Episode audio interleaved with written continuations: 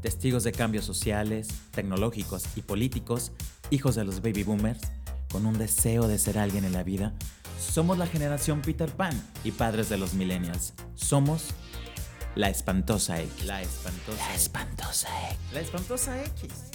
La espantosa X.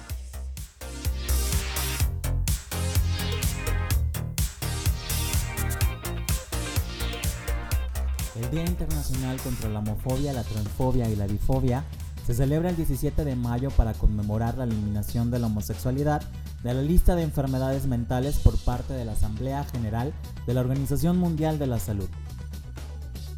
En otras noticias, de acuerdo a una encuesta del CONAPRED y la CNDH, 6 de cada 10 personas LGTB encuestadas sufrió discriminación durante el último año y más de la mitad, 53%, reporta haber sufrido expresiones de odio, agresiones físicas y acoso. Bienvenidos y bienvenidas, bienvenides eh, a este podcast. El tema es muy especial para nosotros y creo que para mucha gente especial. Vamos a hablar del 17 de mayo, que es una fecha interesante porque se celebra la lucha contra la homofobia, transfobia, lesbofobia y todas las siglas LGTB, TTT, IQ y demás que les vamos a explicar ahora. Yo soy Roberto y me acompaña Claro que sí, mi amigo.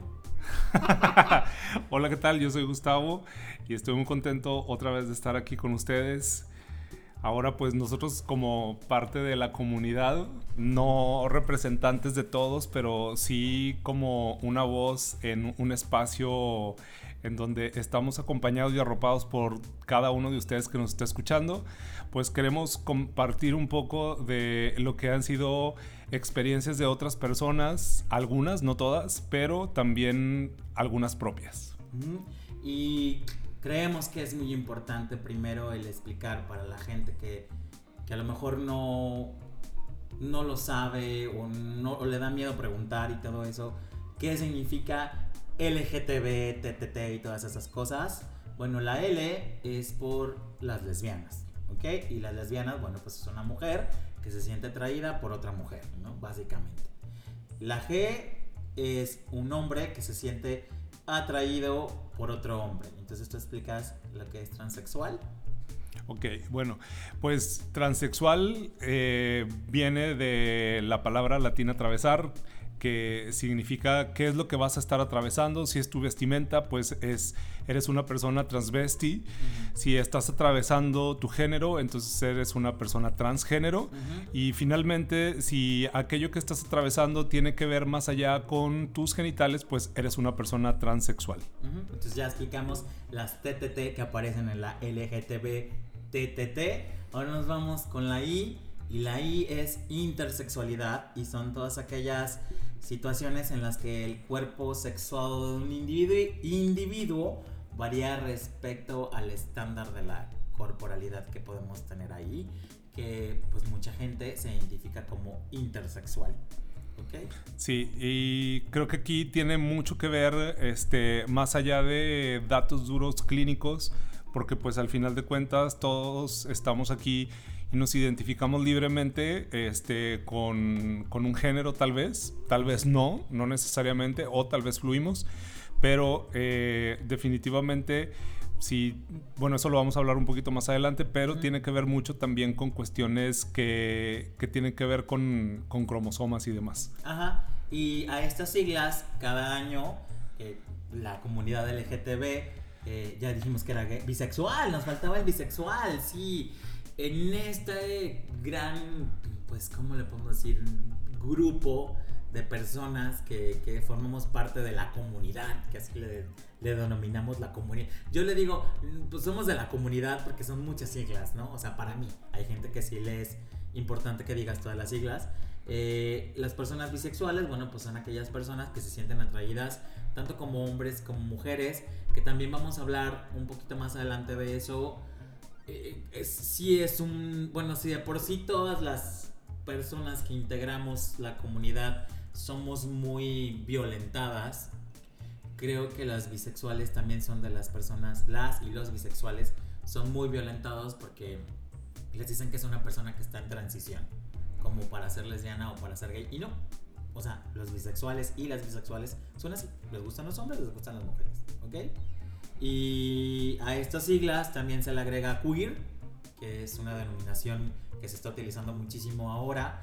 Los nuevos grupos, los jóvenes, lo han impulsado mucho y también gente de nuestra edad se identifica como queer, que ahí, bueno, solamente es fluir y ya.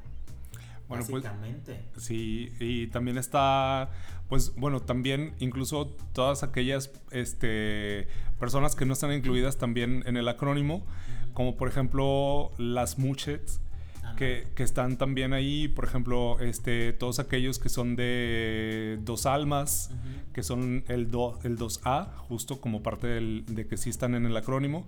Y pues bueno, hay, hay una inmensidad, ¿no? Que, que, en realidad, pues es importante la etiqueta, la, la letra que representa cada uno dentro de esta hermosa comunidad, pero pues aunque no existiese una una una sigla que nos representara, pues al final de cuentas lo, bonito de aquí es que justo estamos luchando en este día tan importante por quitar toda esa discriminación que existe de toda esta diversidad.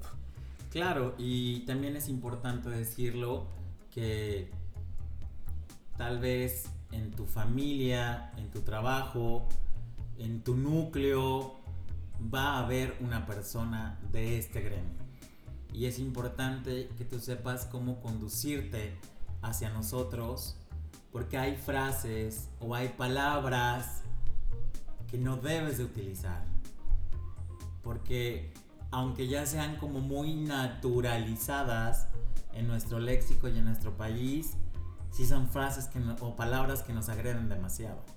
Sí, yo creo que hemos normalizado mucho la violencia en muchos sentidos y en esta parte que pues al final de cuentas estamos viviendo quienes formamos parte de la comunidad LGBT pues la hemos vivido y, hemos aceptado o hemos agachado la cabeza pero creo que entre más va pasando el tiempo y más personas van alzando la voz pues también otros quienes en algún momento tal vez no lo hacíamos nos sentimos más seguros para hacerlo.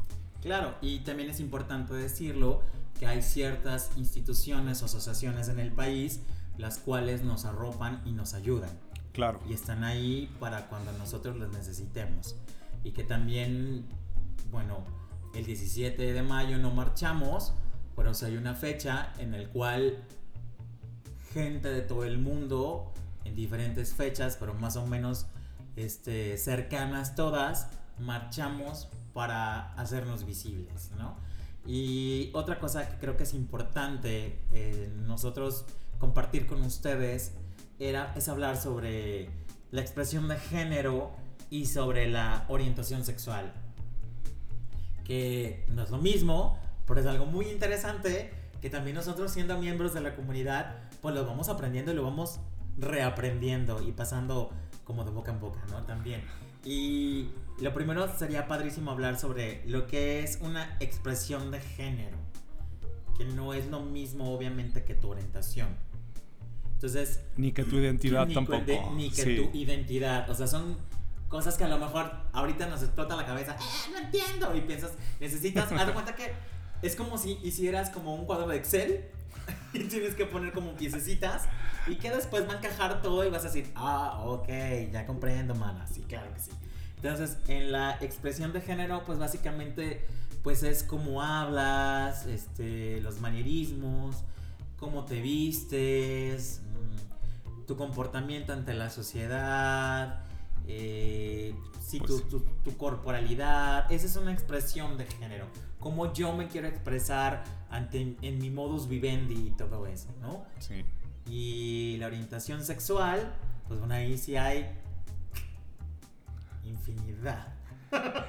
Sí, al final de cuentas es como que la parte de que tiene que ver con el erotismo, qué es lo que te erotiza a ti o qué es lo que en algún momento dado sientes tu atracción por otra persona. O no atracción. O no atracción incluso, sí, por supuesto. Ajá, porque en la orientación sexual, bueno, existe un grupo de personas que son las, que son asexuales.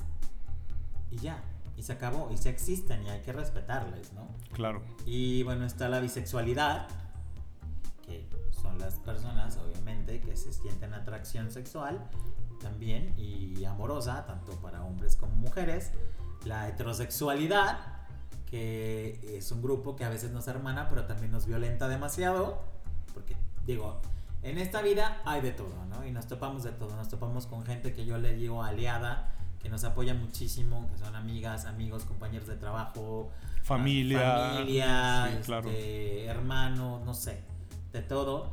Y bueno, sigue la homosexualidad, que en la homosexualidad encierran pues toda la comunidad como LGTB. Y después terminamos con la pansexualidad, que no se había hablado hace muchísimo tiempo de esto. Pero bueno, existen personas que se enamoran de la persona. Independientemente del sexo, del sexo o de su, expresión, de, género y etcétera. Entonces, para que lo entendamos mejor, vamos a hacer como un ejemplo, ¿no? Muy bien. ¿A quién agarramos?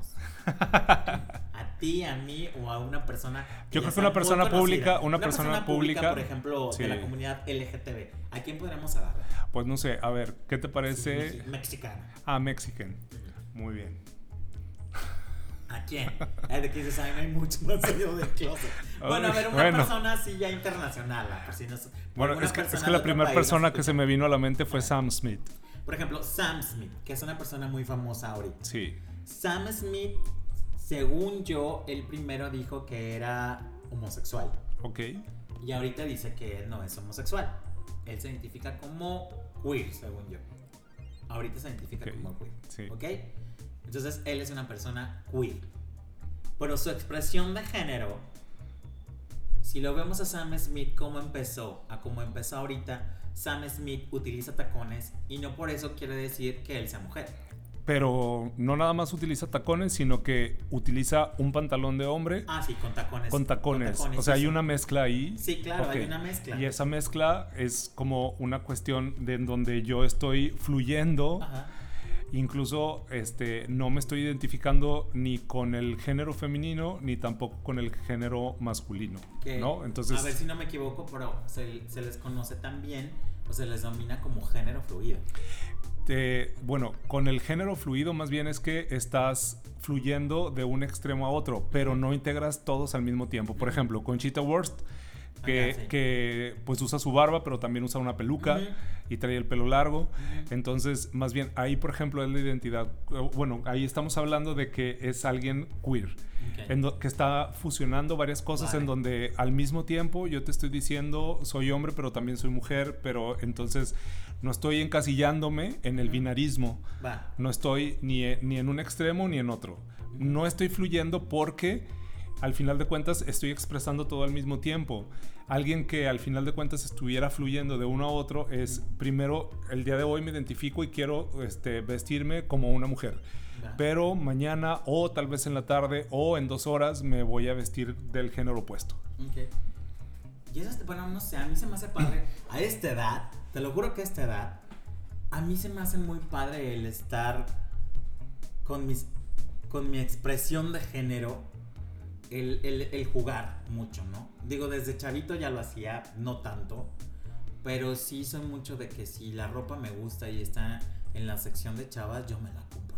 Obviamente si me queda, ¿verdad? O sea, me voy a las plus size, ya sabes.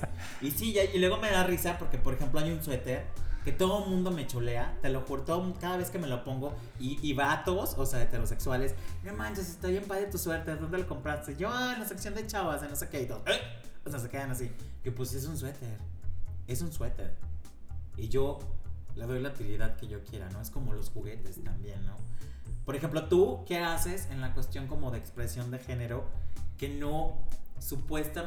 Bueno, hay algo que mucha gente de nosotros está peleada, que se llama heteronormatividad.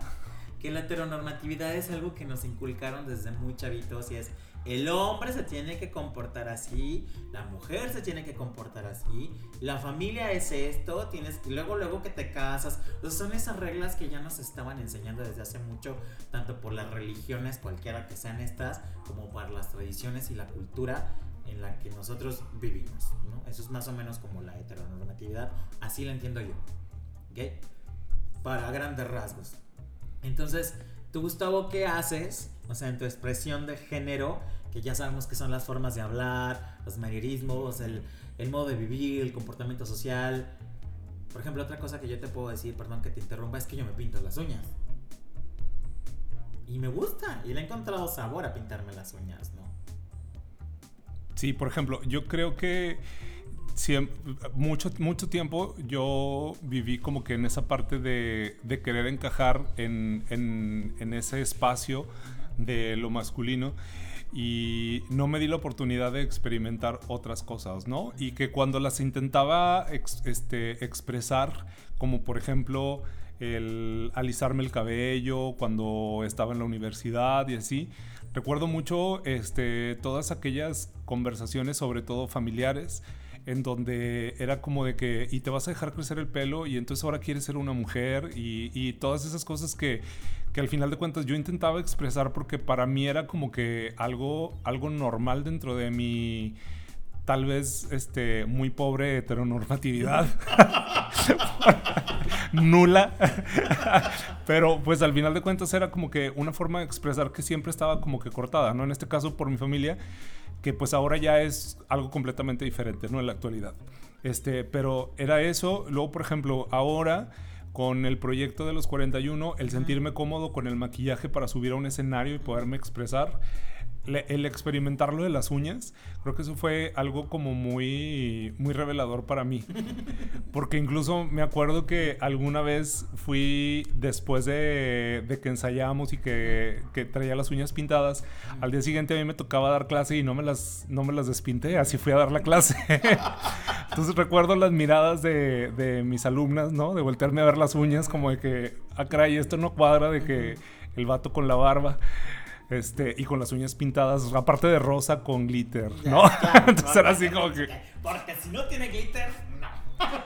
Sí, no era una onda acá punk de que uña negra, nada por el estilo, no, era glitter rosa.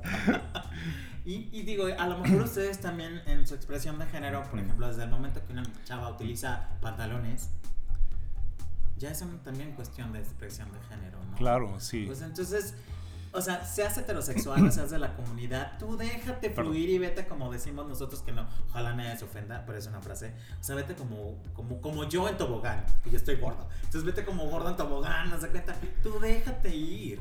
O sea, déjate. Yo siempre les digo, experimenta y siéntete a gusto. Y se acabó en cómo hables. O sea, a lo mejor puede ser una persona que tiene una voz súper gruesa, pero tener manierismos y está bien. O sea, no pasa nada. Bueno, para mí. Y siento que, que deberíamos de normalizar el que la gente sea como quiera ser. Sí, claro. O sea, independientemente de, de tu expresión de género. Porque creo que muchas veces este, estamos um, pues juzgando a los demás y siendo muy duros como nos comportamos con las otras personas.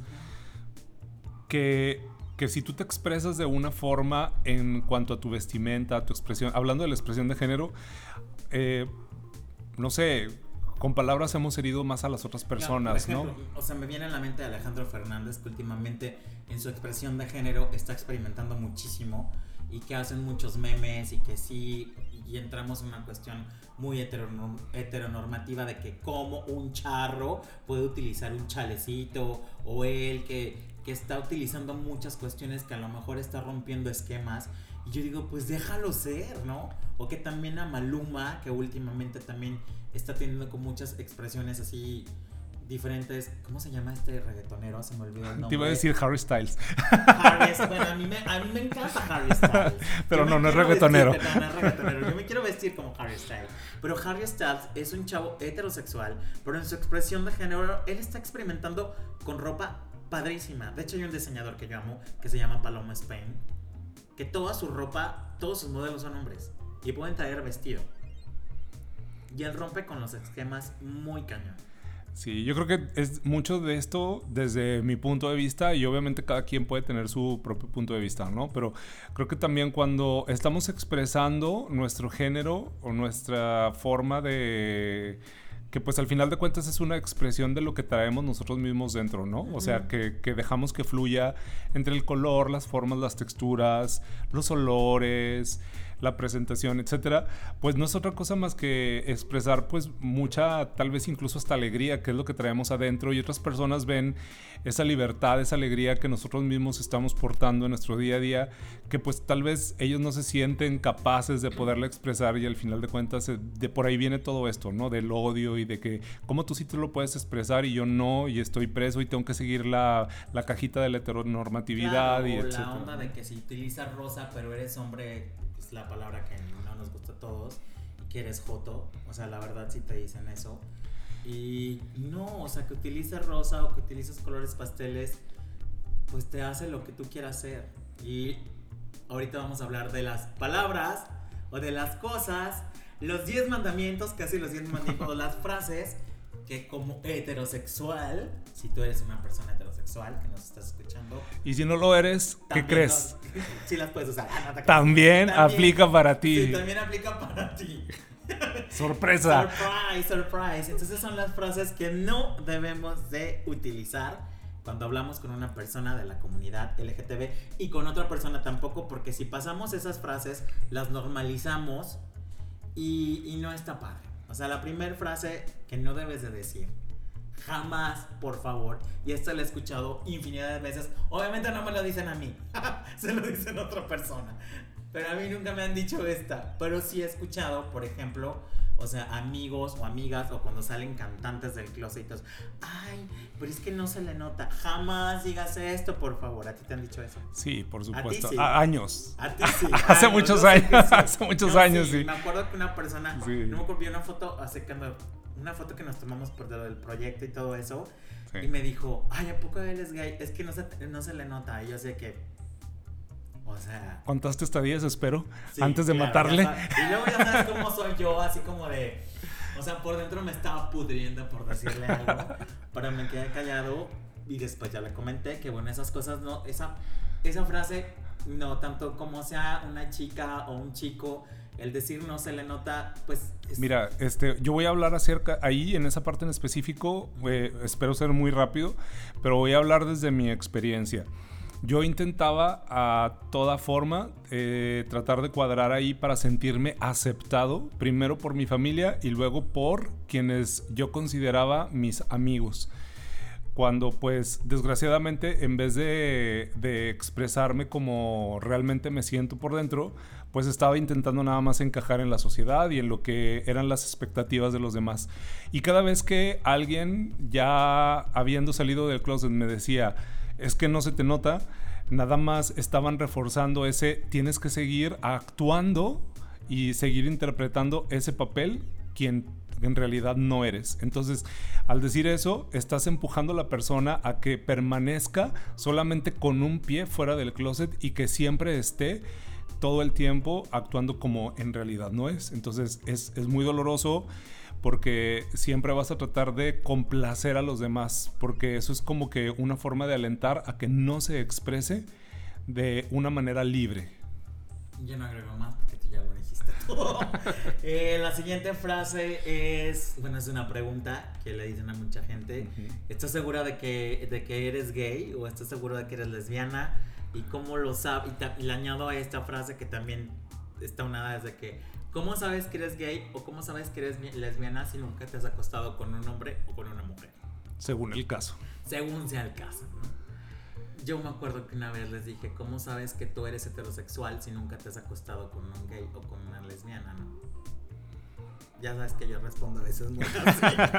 Pero, pues, esa frase tampoco la digan, chavos y chavas. O sea...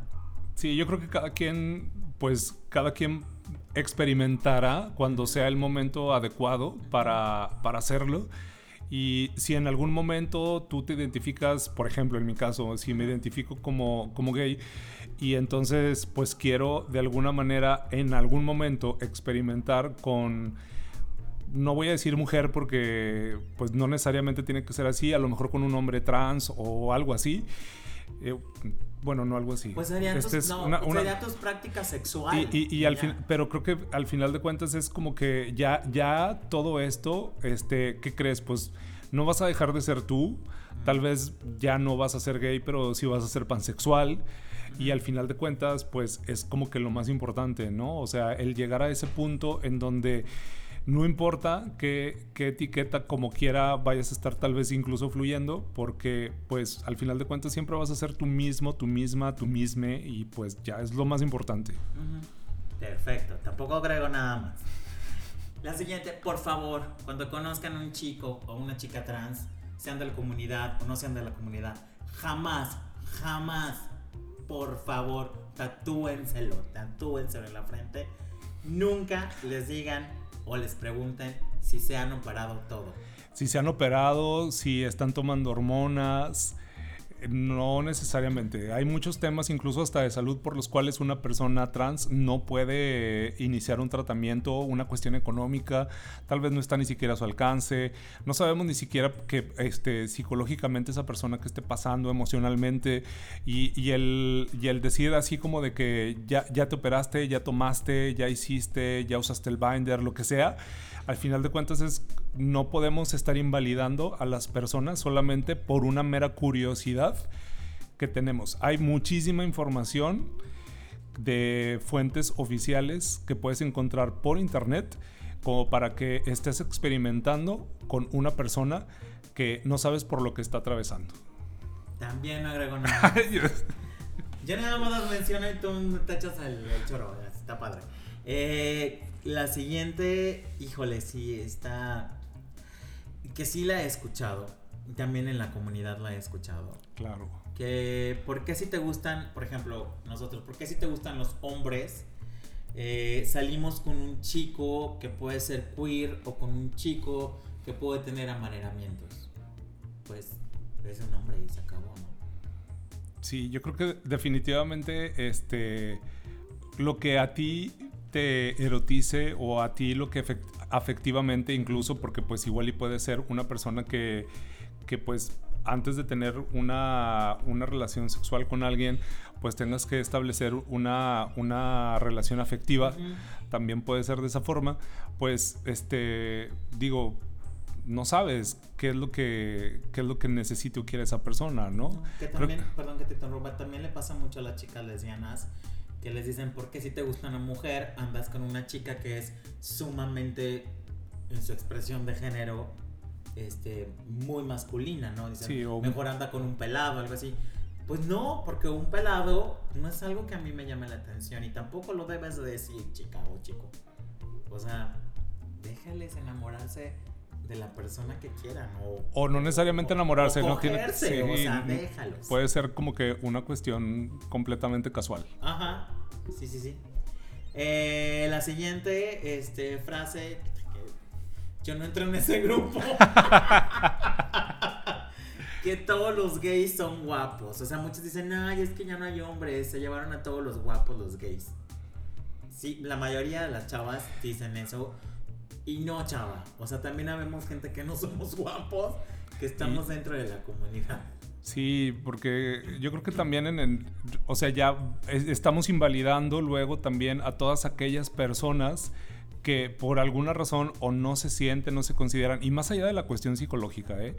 Porque luego también muchas veces decimos, ay, no, pues es que ya ese es su pedo y ya si está pensando no se siente guapo, guapa, guape, pues ya ese es su pedo. Pero pues no, señora, señor, abuelita, abuelito, niño, niña, lo que seas que estás escuchando este podcast, pues déjame te digo que al final de cuentas lo, lo más importante aquí es que pues somos personas y no podemos, no podemos ir como que violentando a los demás con nuestras palabras que incluso ni siquiera las pasamos por la mente antes de decirlas.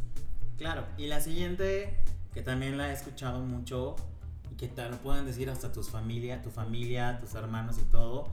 Ok, está bien que seas gay, que seas lesbiana, transexual o algo, pero no lo andes gritando.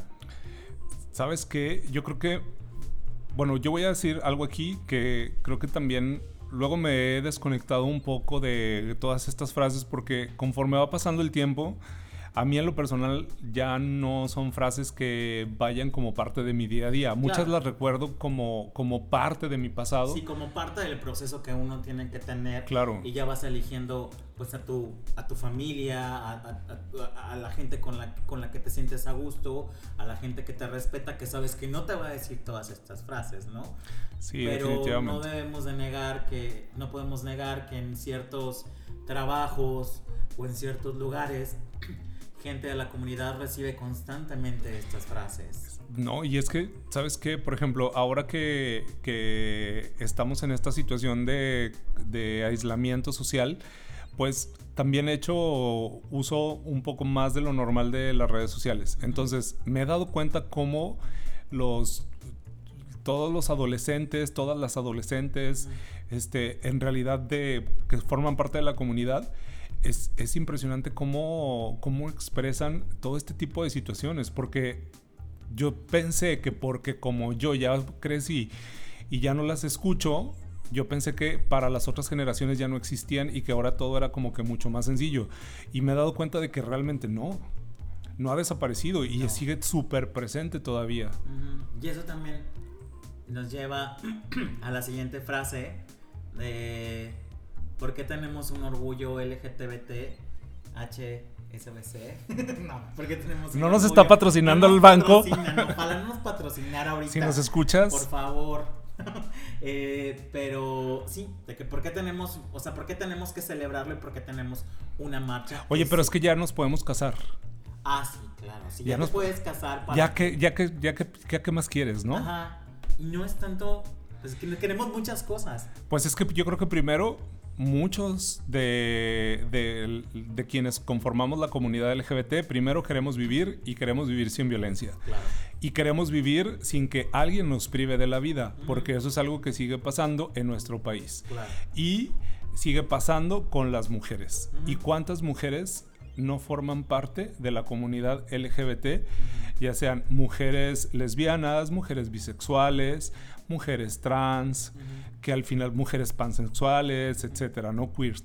Que cuántas de esas mujeres, y hablo de las mujeres porque en realidad es un tema muy, muy, muy delicado y es muy importante que tenga esa visibilidad de que son privadas de su vida simplemente por ser parte de esta comunidad. Entonces, no, no se trata de que nos podamos casar, que es un derecho, pero sí se trata mucho de que inclusive el derecho a la vida ni siquiera se ha estado respetando. Entonces, ¿cómo no vamos a seguir pidiendo que haya un día en donde nos visibilicemos? Claro. Sí. O sea, para mí es muy importante. Porque ponle que, no sé, en el país que nos escuches, en tu país, y tengan muchísimas este, leyes o algo. Por ejemplo, en nuestro mismo país, en México, yo siempre les he dicho que la CDMX es, di- es el Disneylandia Gay.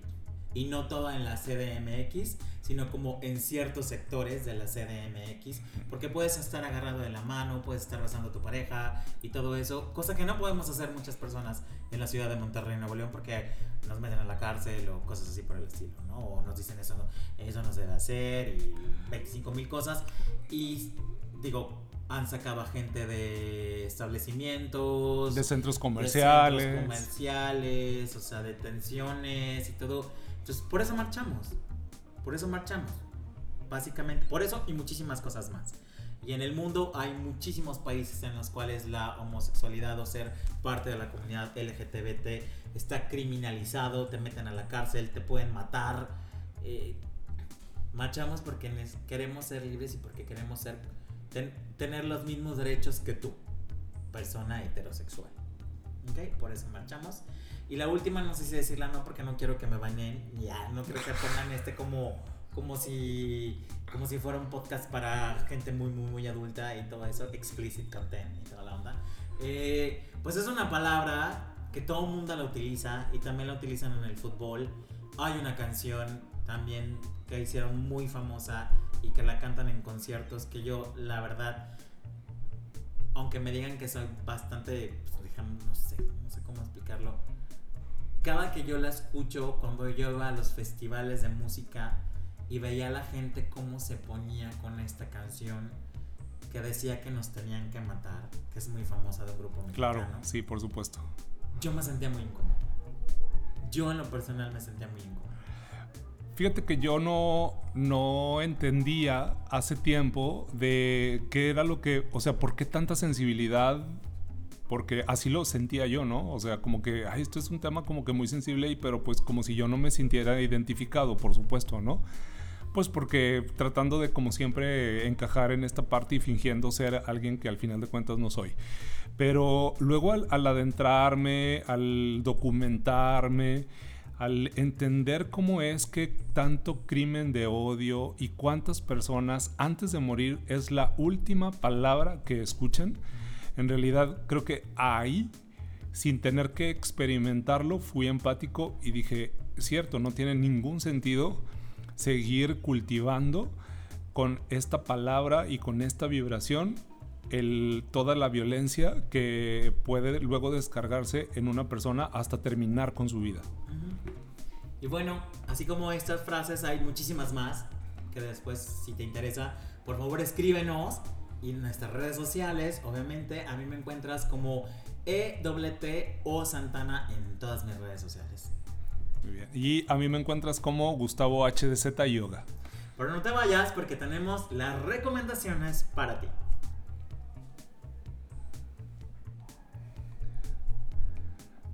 Oye, pues yo no sé tú, pero yo sí me puse como muy... Entre, una mezcla entre el orgullo, pero también así como de el fuego por dentro de, de luego recordar que no estamos de como sociedad del todo bien ante este tema. Entonces es una mezcla ahí de, de sensaciones bastante interesante. Pero bueno, este, esto se trata de, de realmente estar sobre todo con una actitud muy positiva, ¿no? Y, me gustaría pues como que darle un twist a esto en el sentido de que no todo es así como que tristeza, violencia y no, no, no, ¿verdad? Entonces... en este mundo todo lleva glitter. todo le ponemos glitter. Entonces, en las recomendaciones... Muy bien. ¿Qué, no, qué, ¿Qué nos vas a recomendar, Beto, para la canción? Ay, miren, la canción yo tengo una que te lo juro digo, yo no tuve ese problema porque para mí, te digo, yo sí digo siempre, nací, o sea, mi mamá apenas este, salí así, ya, o sea, ya lo supo todo, ¿no? Pero bueno, para las personas que tienen que salir del closet, yo siempre he dicho que mi vida es como Glee y, siempre le pongo canciones. Estoy en el camión y me enamoro de alguien y ya está en fondo musical y la pienso cantar o algo así. Eh, entonces, digo, qué padre sería que cuando una persona salga del closet y se sienta liberada, eh, de fondo musical este I'm Coming de Donna Summer. Que Donna Summer es un ícono LGTB a morir. A morir, esta chica, bueno, señora ya. Eh, la canción de I'm Coming viene en el disco Diana, que es uno de los discos más exitosos de este cantante, donde también tenía una que se llama Upside Down. o sea, la, verdad es que yo así me siento como que en la escena disco y quiero mi chorcito cachetero y estar con mis patines así bien padre. Y la otra canción fue My Old Piano y este disco fue lanzado en 1980. Búsquenlo, está muy padre. Muy bien, bueno, y ahora algo de lectura. ¿Qué nos recomiendas para leer, Beto? Bueno, este libro yo creo que tiene que ser como un libro de texto para todos. Y te lo juro que deberían de dárselo a los maestros y todo. Todos. Entonces, como curso de inducción en un trabajo y toda la onda. Eh, es de Rina Riesenfeld, que ya se volvió muy famosa después de... Eh, eh, y de invitada a programas este, que eran dirigidos para la comunidad LGTB y escribió un libro que es muy interesante, que se lo recomiendo, que se llama Papá, Mamá, Soy Gay que este libro está dirigido a quien tiene un ser amado homosexual. o bueno, de la comunidad LGTB. Oye, hay un punto para que esto es como que, no sé, algo muy bueno de marketing. Hay que reescribirlo y que esté más abierto, no nada más a la, comunidad, a la subcomunidad gay. Ajá, no. O sea, tienen que integrar como más personas. Y bueno, es para, para que tú aprendas a relacionarte con él o las personas para que las aceptes, las comprendas, que tengas una cercanía emocional, que tengas un diálogo, para que comprendas toda la diversidad humana. Por eso la bandera es de muchísimos colores, porque somos una diversidad enorme. Entonces te lo recomiendo que la vientes una ojeada. Muy bien, perfecto. Y bueno, pues ahora a la película. Ay, esta película yo la amé, la amé, se los juro que la amé. Y ustedes también lo harán. Es un proyecto tan bonito y tan hermoso que fue ganador de varios premios este, del cine. No fue una película muy exitosa, porque a mí me choca cuando la gente dice, ay, no, no sale nadie famoso. Entonces no la voy a ver. Uy, vela, porque te vas a perder muchas joyas, ¿no? Esta película mexicana se llama Sueño en otro idioma. Es una película que se hizo en el 2017, que fue dirigida perdón, por Ernesto Contreras y escrita, escrita por Carlos Contreras y fue ganadora del premio de la audiencia en el World Cinema Dramatic y también del filme del Sundance. Además tuvo también este Arieles y híjole, es una joya.